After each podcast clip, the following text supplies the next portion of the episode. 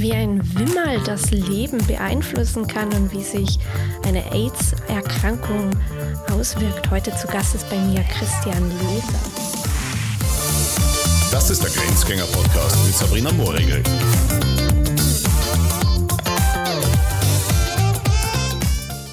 Christian, du bist ja 63 Jahre, du wirkst wesentlich jünger und du hast eine brutale Energie. Was man dir jetzt nicht ansieht oder auch zutrauen würde, ist, was du alles schon durchgemacht hast und hinter dir hast. Ähm, du hast ja vor 20 Jahren die Diagnose AIDS bekommen, also HIV-positiv. Was war das für dich damals für ein Moment? Ähm, ich habe es ja nicht nur HIV bekommen, sondern ich habe es im Zuge mhm. der Untersuchung äh, bezüglich Lymphdrüsenkrebs. Mhm, du warst damals im Krankenhaus. Ich habe ein Wimmerl neben der Nase bekommen, hat mir dabei nichts gedacht.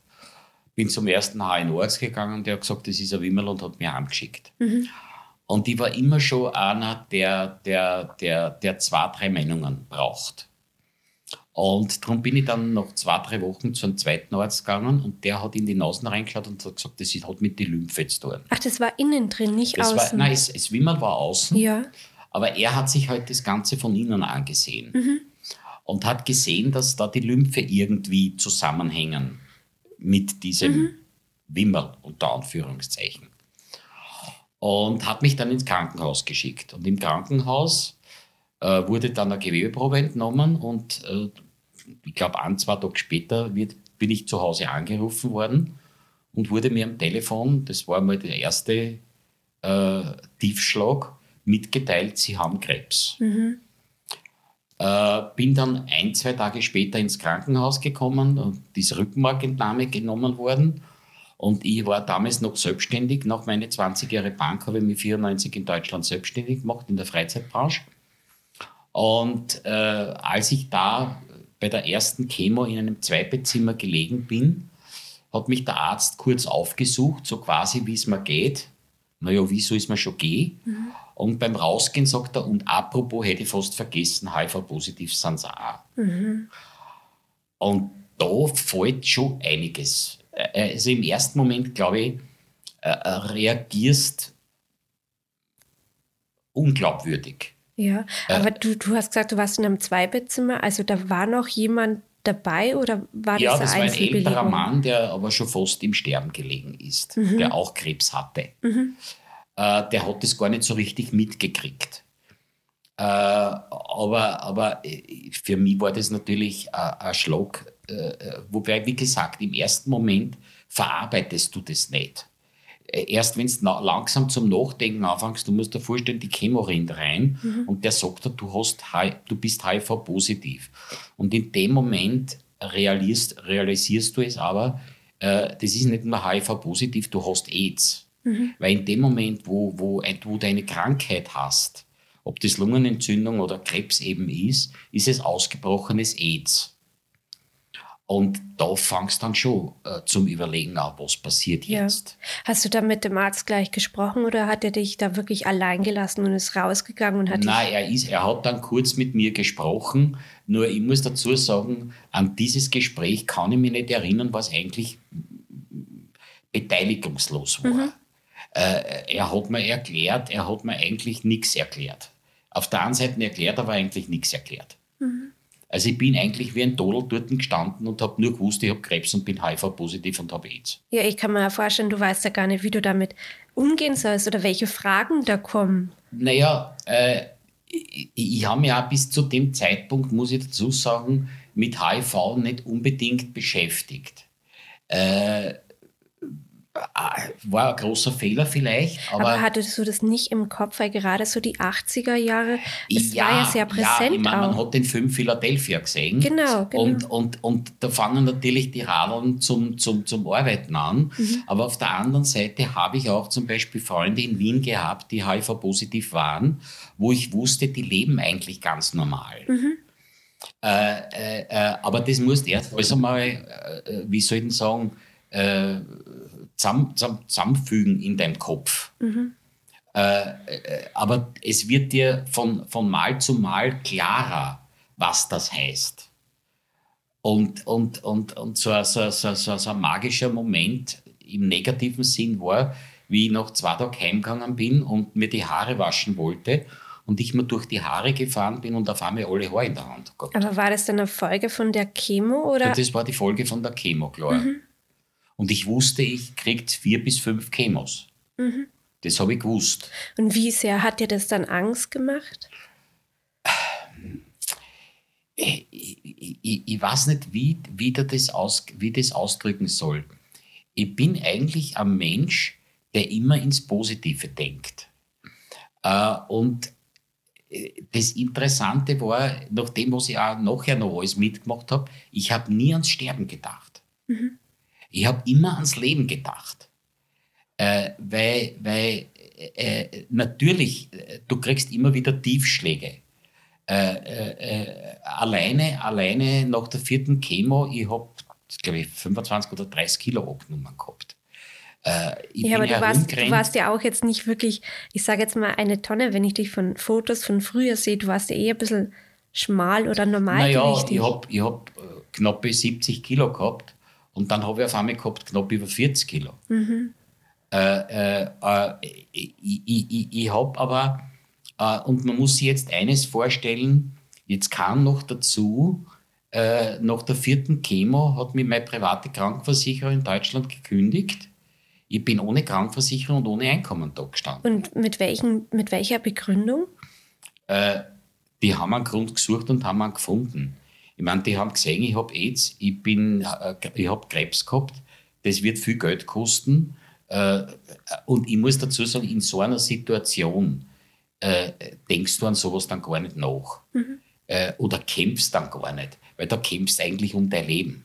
Mhm. Ich glaube, ich kann mir auch gut vorstellen, du bist da gar nicht in der Lage, also schon körperlich, weil du wirklich geschwächt bist und ja, andere Sorgen genauso, hast. Genau so ist es, genau so ist es. Und da war mir mein Leben, der Kampf ums Leben wichtiger als, als alles andere. Ich habe dann versucht mit verschiedenen Nebenjobs wie äh, Callcenter und dann auf der Tankstelle und ich weiß nicht was, äh, mir ein bisschen Geld dazu zu verdienen.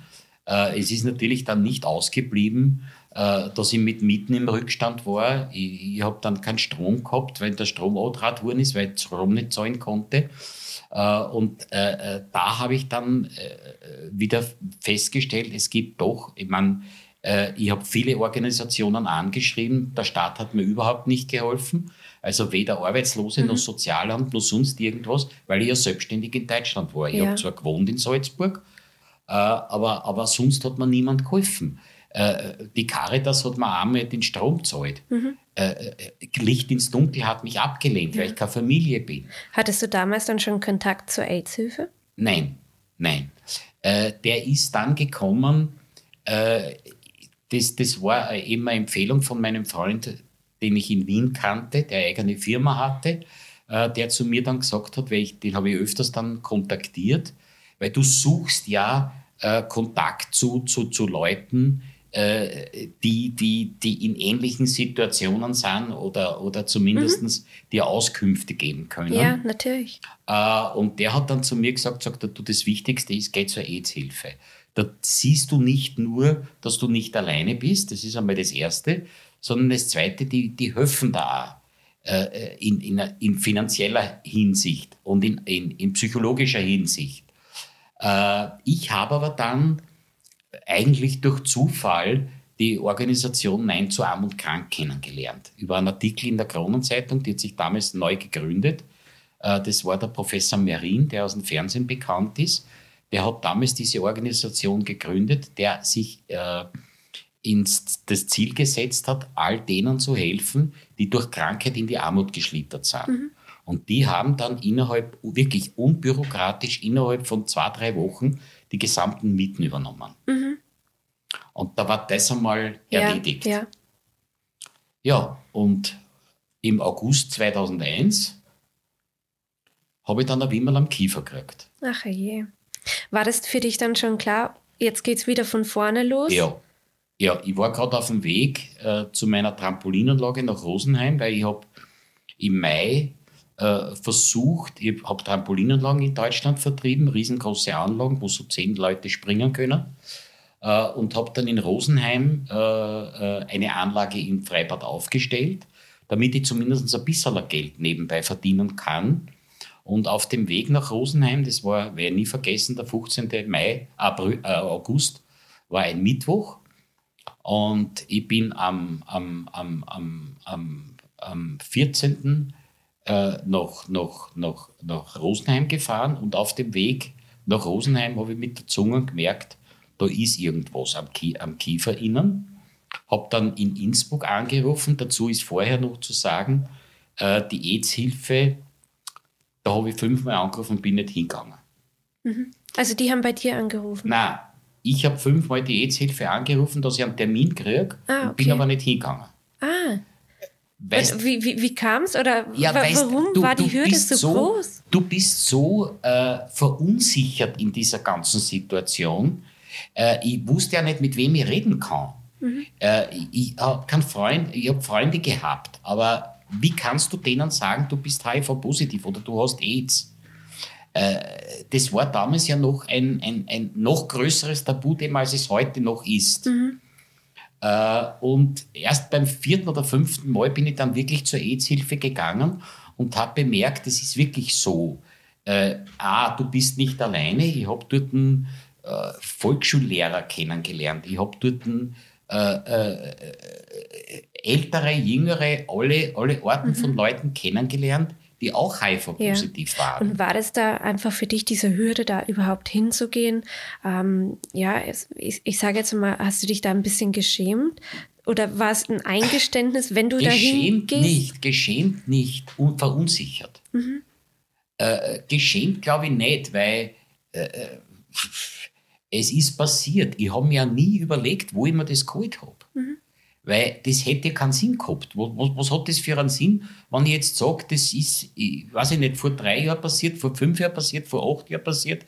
Das hätte zehn Jahre schon zurück sein können, gewesen ja, sein können. Man muss ja dazu sagen, AIDS ist ja nichts, wo du sagst, ähm, es ist jetzt nur die Krankheit von, von Schwulen oder, oder eine Geschlechtskrankheit oder von Drogen. Man kann es wirklich überall, sage ich jetzt mal, irgendwie aufgreifen. Genau das habe ich dann bei der AIDS-Hilfe gesehen, mhm. äh, dass dieses Klischee, äh, Schwule haben AIDS oder Schwule sind HIV-positiv, in keinster Weise gestimmt hat. Da waren Männer, da waren Frauen, äh, da waren Junge, da waren Ältere, äh, da waren äh, äh, äh, hoher Gestellte, da waren, da waren ganz normale Arbeiter oder, oder Arbeitslose, da war alles vertreten. Mhm.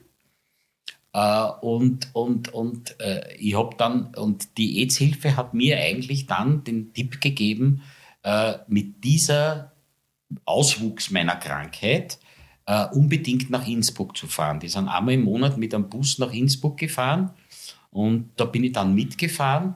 Und in Innsbruck wurde mir zum ersten Mal vom Primar äh, Zangele, der einer der führendsten äh, HIV-Forscher in Europa damals war, äh, die, die, die, die Innsbrucker Uniklinik hatte damals schon jahrelang eine eigene HIV-Abteilung, äh, die es in Salzburg noch nicht gegeben hat äh, äh, da hat mich damals in Salzburg hat mich damals betreut einer, der die Allergien gemacht hat.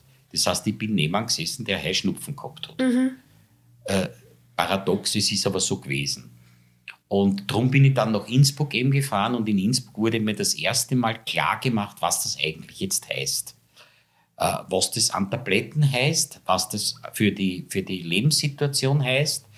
Äh, äh da wurde mir dann so richtig klar. Ja. Hat man dir auch damals in der Situation klipp und klar gesagt, wo deine Lebenserwartung liegt? Na, na, na. Weil ich glaube, äh, das hat man damals gar nicht so richtig feststellen können. Es war, es war damals, ich, ich bin, glaube ich, gerade noch in so eine Zeit gekommen, wo es auf der einen Seite noch sehr schwierig war, aber auf der anderen Seite hat man so einen, einen Schimmer äh, am Ende des Tunnels schon mhm. gesehen. Mhm.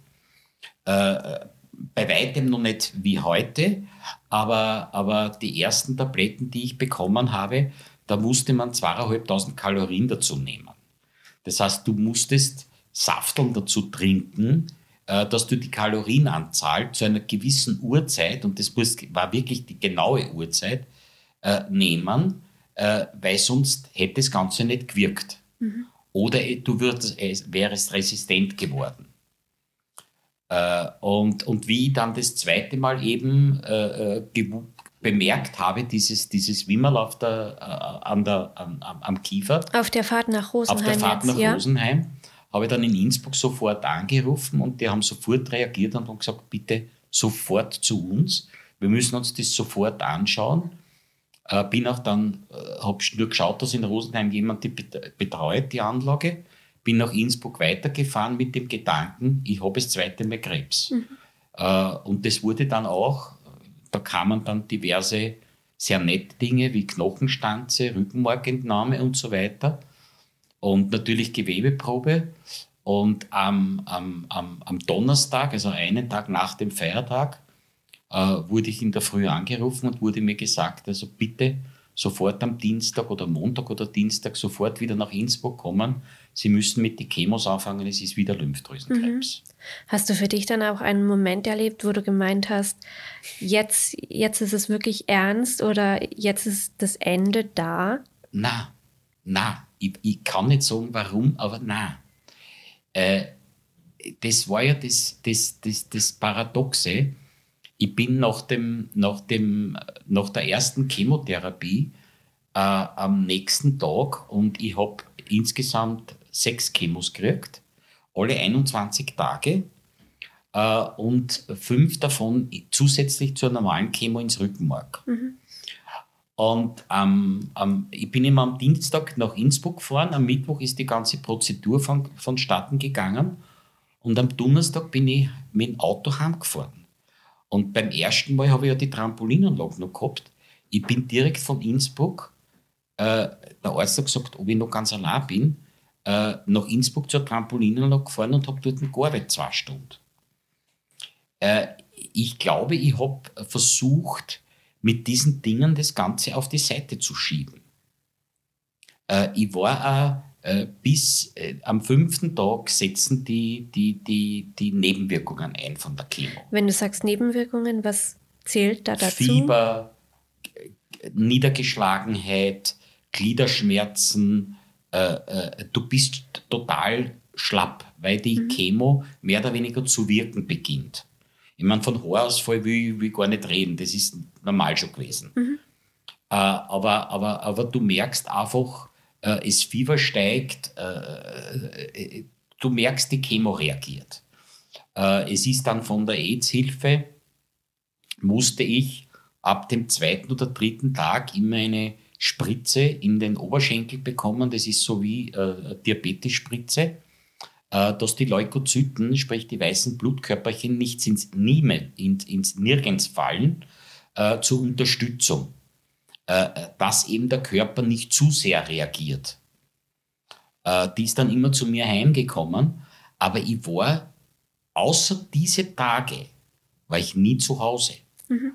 Ich bin immer um, um sechs in der Früh Richtung Weizgro äh, äh, äh, äh, Leopoldskroner Weiher gegangen, bin dort spazieren gegangen oder ich bin in Europark spazieren gegangen. Und das habe ich die ganzen Chemotherapien durchgezogen. Mhm. Ich meine, ich bin durch, durch, die Gegend gegangen wie eine lebende Leiche. Mhm. Weiß, 40 Kilo, 42 Kilo, weiß ich nicht, ohne Haar, äh, aber ich, ich, ich, ich, hätte daheim immer wieder daran nachgedacht ja. und das wollte ich nicht. Mhm. Äh, war das dann, wenn du jetzt sagst, du warst da spazieren, hast du da das Leben auch dann in Ansatzweise genießen können? Also den Anblick ja, Leopoldsbrunn ja, ist ja, ja, schön draußen. Ja, ja.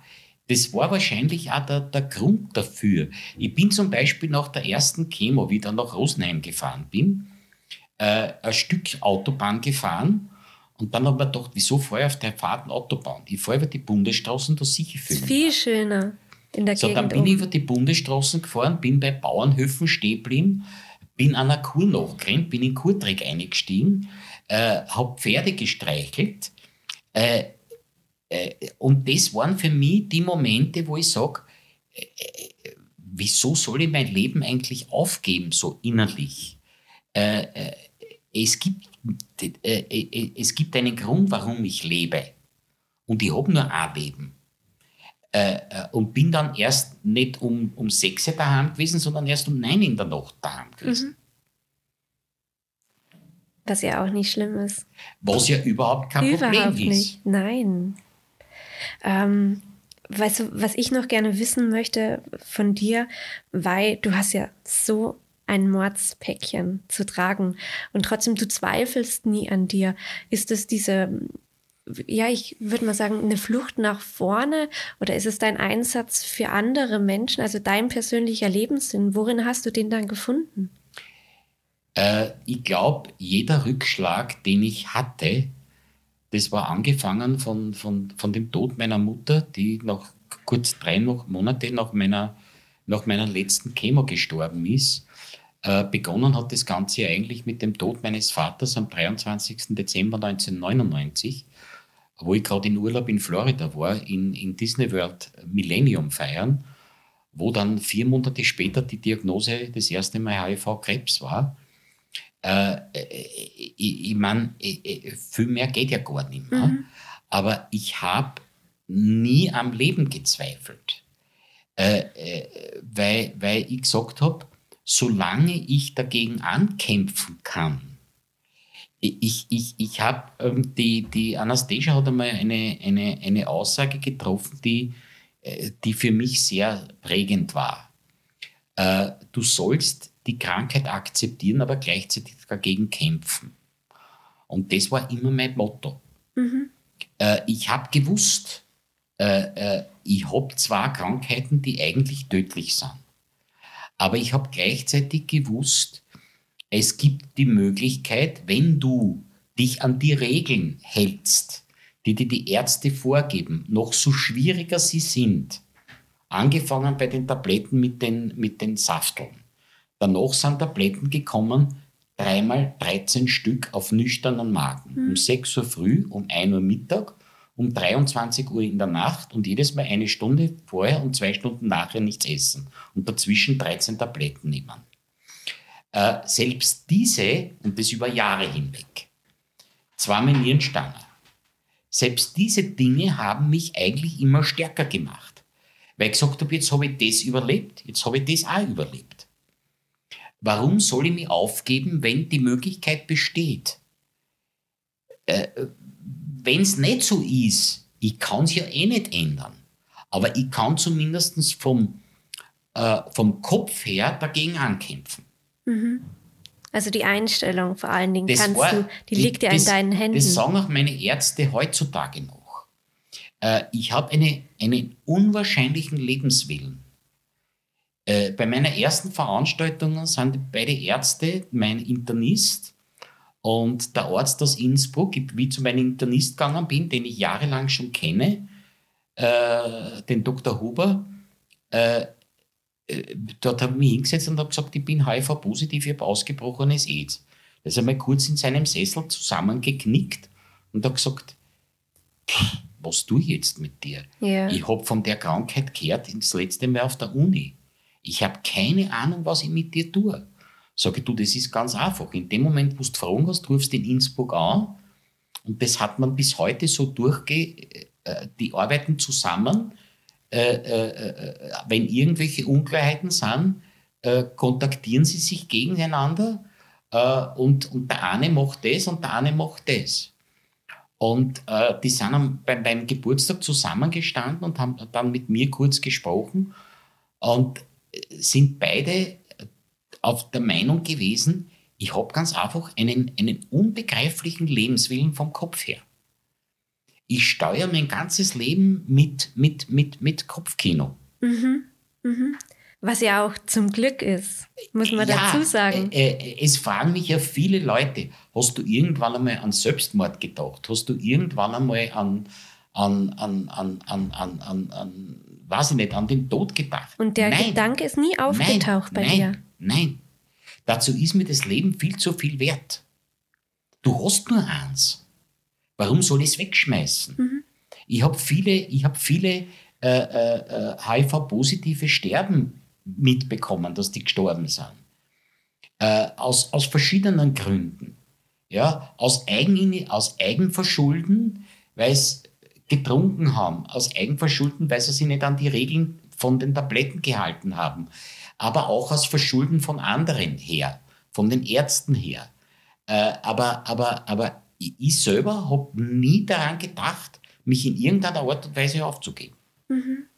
Äh, Du hast ja auch angesprochen, ähm, diesen Lebenswillen, den du hast, der spiegelt sich ja auch in deinem Fest ähm, wieder. Viva la Vida, das, was ja schon mal stattgefunden hat in Salzburg, das nächste ist ja auch schon geplant. Worauf kann man sich da freuen oder was kommt da auf einen zu? Naja, der, der Gedanke ist mir eigentlich gekommen, wenn du so viel hinter dir hast, äh, du fragst dich immer wieder, warum bin ich eigentlich noch da? Die ganze Familie ist tot. Äh, ich habe ehemalige Arbeitskollegen von meinem ehemaligen Chef bis zu ehemaligen Kollegen, die gestorben sind äh, an diversen Krebsarten, an, an anderen äh, äh, äh, Diagnosen. Und irgendwann bin ich auf die Idee gekommen, dass ich gesagt habe, Moment einmal, wie war es mit einer Benefizveranstaltung? Und das, erst, und das erste war dann, äh, ich gründe einen Verein. Und da ist mir als erstes, mein, mein, einer meiner, meiner Lieblingslieder ist von Coldplay, Viva la Vida. Das ist so ein, ein lebensbejahendes Lied. Äh, äh, ich habe mir zum Beispiel, das kann ich mir heute noch nicht, Arztserien oder Spitalserien, die schaue ich mir im Fernsehen gar nicht an. Okay. Also Ist, dir alles, das, was mich ist dir das zu nahe oder äh, zu ja, alles, unrealistisch was mich, auch? alles, was mich äh, äh, runterdrücken würde, Ja. vermeide ich. Ich schaue mir eher das Positive an. Das wäre dann ja quasi eine Telenovela, oder? Naja, das ist mir wieder zu kitschig. Ja. Äh, Weil viel Auswahl hast du ja dann nicht im Fernsehen. naja, es gibt, es, gibt, es gibt schon diverse, diverse, diverse Filme, äh, äh, die, die, die, mich, die mich immer wieder äh, faszinieren. Äh, äh, und, und, und, und da hole ich mir, ich meine, das meiste, was ich mir an positive Energie hole, das sind meine, meine Tiere. Äh, ich habe ab dem zweiten Krebs so zwei, drei Monate den ersten Hund genommen, äh, habe mittlerweile äh, äh, insgesamt zwölf Hunde gehabt, habe jetzt noch drei Hunde, äh, die mir immer wieder täglich zeigen, wie, wie, wie schön das Leben eigentlich sein kann. Und man bewegt sich auch mit einem Hund. Man, man, man ist nicht zu Hause, das ist einmal das Nächste. Du musst raus, du musst in die Natur, äh, du gehst mit denen spazieren und so weiter. Und vielleicht da hole ich mir auf jeden Fall sehr viel Energie. Äh, aber, aber und, und, und dann zurückzukommen auf das Fest des Lebens. Und dann habe ich eben den Verein gegründet und den habe ich dann nach der Coldplay äh, äh, Titel Viva la Vida, es lebe das Leben, dazu ges geschrieben, äh, gegründet und gesagt, zu meinem 60. will ich eine Benefizveranstaltung organisieren, äh, die beide Organisationen unterstützt, sprich die Krebshilfe und die AIDS-Hilfe. Weil beide Organisationen haben mich in einer sehr schwierigen Zeit immer wieder unterstützt. Und was mich dann noch mehr angetrieben hat, war die positive Resonanz von all, die ich angesprochen habe. Das hat angefangen beim Vizebürgermeister Auinger, den ich bei, einer, bei, einer, bei einem, bei einem Wahlgespräch kennengelernt habe, wo er ein Gespräch äh, im, im, im Hotel Mama gehabt hat, äh, wo ich vorher wochenlang versucht habe, einen Termin zu kriegen und mit dann sein Sekretär gesagt hat, weißt was, kommst zu der Veranstaltung. Und er dann auf der Bühne der, des, des Republic beim ersten Fest des Lebens gesagt hat, ich habe mir gedacht, ich rede mit dem Herrn jetzt fünf Minuten. Und dann habe ich mir se- meine Ge- Geschichte auch gehört und mittlerweile sind wir die besten Freunde. Äh, es hat keine Partei im, im, im Gemeinderat, äh, die ich mittlerweile alle kenne, Nein gesagt zur Unterstützung. Es haben alle finanziell mich unterstützt. Ich habe ohne, äh, ich habe natürlich dann mit den Hilfen von den Parteien Sponsoren wie Lidl, wie Europark, wie Salzburger Sparkasse, äh, äh, äh, Salzburg Milch, äh, Arbeiterkammer. Jede Menge, Also ja. jede Menge an, an, an Firmen bekommen, wo ich nie geglaubt hätte, da, da gibt es eine Unterstützung, die sofort Ja gesagt haben. Ja, man lässt sich manchmal überraschen. Ja, ja, ja. Ja, wunderbar. Ich freue mich auf alle Fälle, wenn das Fest stattfindet, weil es ja, das wird hat, ein dann, Fest. das, hat dann, das hat dann eine Eigeninitiative angenommen. äh, dass eben aufgrund des ersten Festes äh, viele mich, vor allem äh, Vizebürgermeister Auinger, angesprochen hat und gesagt hat, so eine Art von Fest hat es in Salzburg noch nie gegeben. Ein, eine Privatperson, die noch dazu eine unwahrscheinliche Lebensgeschichte hinter sich hat, dass die das privat auf die Füße stellt. Äh, ich soll das in regelmäßigen Abständen machen. Bitte, gerne. Corona hat halt ein bisschen dazwischen gefunkt, aber ich habe das Ganze sicher nicht aufgegeben und ich werde auch sicher weitermachen. Wunderbar, ich freue mich drauf. Lieber Christian, vielen Dank, dass du heute da warst. Ich freue mich. Ich wünsche dir alles Gute für die Zukunft. Dankeschön.